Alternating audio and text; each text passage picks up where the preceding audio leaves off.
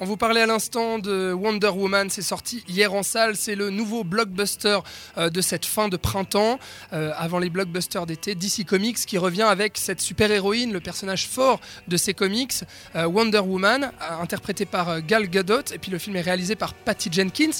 On disait qu'il y avait pas mal de réussites, notamment au niveau de l'incarnation de, de, cette figure féminine forte, indépendante, qui arrive à faire ses propres choix, à se construire en tant qu'héroïne. Il y avait quelque chose d'intéressant sur le personnage. Par contre, c'est vrai que la mise en scène n'aidait pas forcément euh, à mettre les batailles en valeur et puis euh, à mettre ces autres personnages en valeur.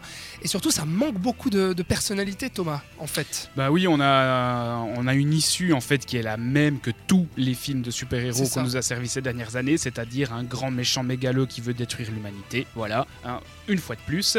Et moi, ce qui m'attriste, c'est qu'en fait, toute la presse, en tout cas états-unienne, euh, adore le film, trouve le film extraordinaire, mais le seul argument c'est c'est mieux qu'Electra. C'est-à-dire c'est enfin un film de super-héros avec une femme, mais qui est mieux qu'Electra, parce qu'Electra était une grosse bouse intersidérale, et là on a quelque chose qui vaut un peu mieux, c'est vrai, mais ça n'en fait pas un bon film pour autant. C'est pas parce que c'est un film consacré à une femme entièrement, et réalisé par une femme, et réalisé par une femme, que ça doit suffire. Enfin là, j'ai l'impression un peu de retrouver une vieille politique de quota où ah bah c'est bien un film plus ou moins potable. Je suis d'accord avec toi. Réalisé par une femme sur une super héroïne, mais n'oublions pas que ça doit être un bon film aussi, et ça n'est pas tout à fait le cas, parce que comme tu le disais, c'est très convenu, on a déjà vu ça plein de fois, ça patauge pas mal quand même pour installer son univers, en tout cas il y a un gros ventre mou au milieu du film, et puis c'est moche. Puis ça, dure très longtemps aussi, euh, quand même 2h20, moi, je les ai sentis passer un petit peu, euh, puisqu'il y a beaucoup de blabla, et euh, ce, qui, ce qui me gêne aussi, tu disais le côté convenu, moi c'est aussi dans ce scénario et ces dialogues,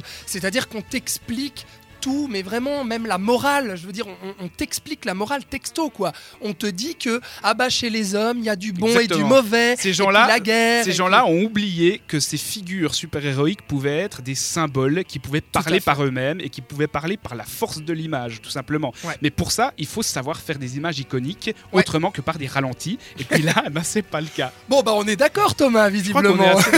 Mais c'est dommage parce que vraiment, d'ici, l'écurie d'ici a dans dans ses dans ces tiroirs des figures comme ça qui, que moi je trouve passionnantes parce qu'elles permettent de déployer toute la force de ces, de ces dieux en fait qui sont tout à coup mm. projetés parmi les hommes ça avait été le cas dans Man of Steel, qui pour moi était une grande réussite parce qu'il arrivait pour la première fois à vraiment montrer la surpuissance de ces super-héros qui est complètement démesurée dans un paysage humain et dans un paysage urbain. Et là, ça aurait pu être le cas. Ça l'est à quelques reprises lors de deux ou trois scènes réussies, mais c'est tout. Donc on perd vraiment la force symbolique et iconique de ces personnages qui devraient être mais vraiment monstrueux. Tout à fait. Et puis euh, reparlons un petit peu de, l'histoire. Alors on l'a dit, on a cette princesse des Amazones, Diane, donc Wonder Woman, euh, qui vit dans cette bulle, dans ce monde utopique, sur son île fermée de toute l'humanité et qui va se retrouver confrontée au malheur de la guerre, la guerre mondiale quand même. Euh, mais alors elle, elle a sa propre théorie. C'est-à-dire que, alors qu'il y a un conflit mondial qu'on n'arrive pas à régler avec diplomatie, c'est-à-dire que les chefs d'État ne sont pas capables de se mettre d'accord sur euh, une armistice, eh bien, en fait, elle, ce qu'elle croit, c'est que les hommes sont manipulés par le dieu Arès, le dieu de la guerre, en fait. Celui qui aurait été euh, sacrifié par Zeus, euh, c'est ça, hein, dans la mythologie de, ce film, et qui aurait été tué, en fait, pour enlever la guerre de de la planète et de toute l'humanité, mais malheureusement Arès revient petit à petit. Donc en fait on est avec cette double lecture, c'est à savoir que bah, les hommes forcément sont convaincus que le Dieu n'existe pas. Ils se disent bah c'est nous, c'est nous les hommes qui provoquons la guerre.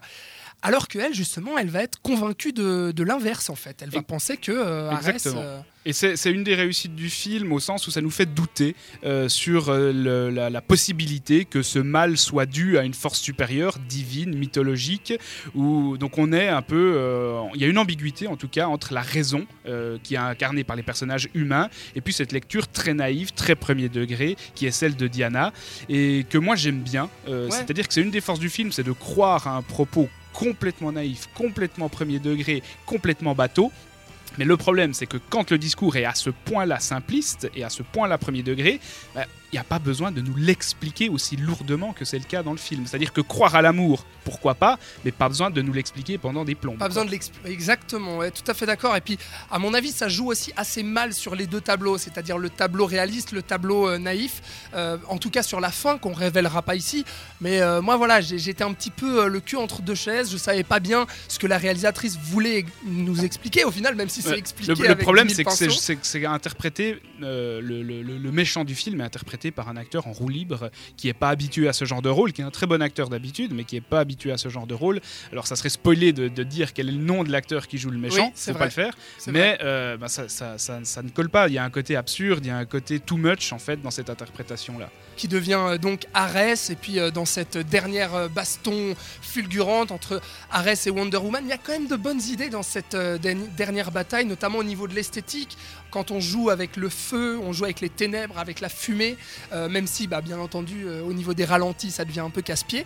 Mais il y a quand même une esthétique, des fois, une photographie relativement présente, je trouve, en tout cas travaillée. disons que c'est une photographie qui est faite pour euh, raccrocher les wagons à l'univers de Zack Snyder, c'est-à-dire qu'on va avoir une photographie très sombre, on va avoir des couleurs désaturées, donc c'est un univers qu'on a, qui est, très semblable à celui de Batman v Superman, euh, qui détonne un peu avec le début du film, très coloré, et qui détonne avec l'univers de Wonder Woman, qui normalement est plus coloré que ça, mais là, eh bien, il y a cette envie de créer un univers étendu où tout se rejoindrait, mm. où tout serait cohérent, et donc on va retrouver la même teinte qui plaît ou qui plaît pas, hein, et là, c'est tracteurs aussi, cette teinte-là, euh, des films de Zack Snyder. Mm, c'est vrai. Qui produit d'ailleurs le film.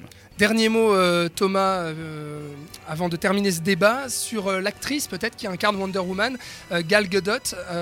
On, en a, on en a parlé au tout début du débat. C'est vrai que le film a mis très longtemps à se faire. Ça fait quand même une vingtaine d'années que le film est dans les tuyaux à Hollywood. Nicolas Winding Refn voulait le faire. Ah, c'est vrai Oui, oui. Et en, tout cas, il y avait beaucoup d'actrices qui étaient présumées pour le rôle, qui, qui, sont passées par des, certaines étapes avant d'être sélectionnées. Il y a eu notamment Kobe Smulder, Sandra Bullock, Sarah Michel Gellar, Jessica Biel, Eva Green, Christina Hendricks.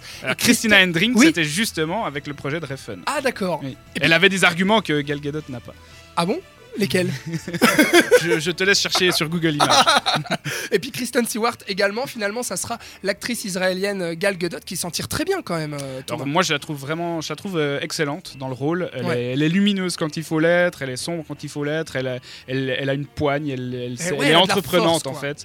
Et je trouve qu'elle a la classe, sincèrement. Après, il y a une polémique autour du choix de, cette actrice puisqu'elle est israélienne et que le film est du coup boycotté dans certains pays arabes. Mais ça sert à rien d'en parler ici parce que vraiment sa prestation est, vraiment très très bonne. Ouais ouais et puis le côté naïf, elle joue très bien ça aussi euh, le tout début quand elle découvre un petit peu euh, la société menée par les hommes en fait euh, en Occident quoi.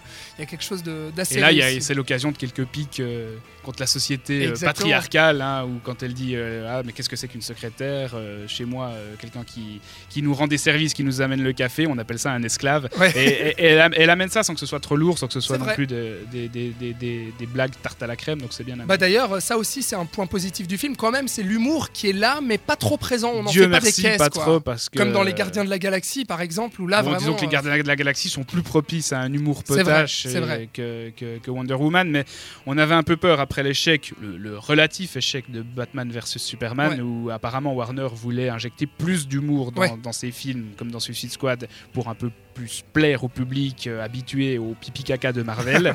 et du coup, j'avais un peu peur effectivement qu'on infantilise aussi l'univers de Wonder Woman. C'est pas du tout le cas. Euh, il y a un ton très premier degré, pas de cynisme, pas d'humour autoréférentiel. Donc euh, sur ce point-là, c'est plutôt une réussite, oui.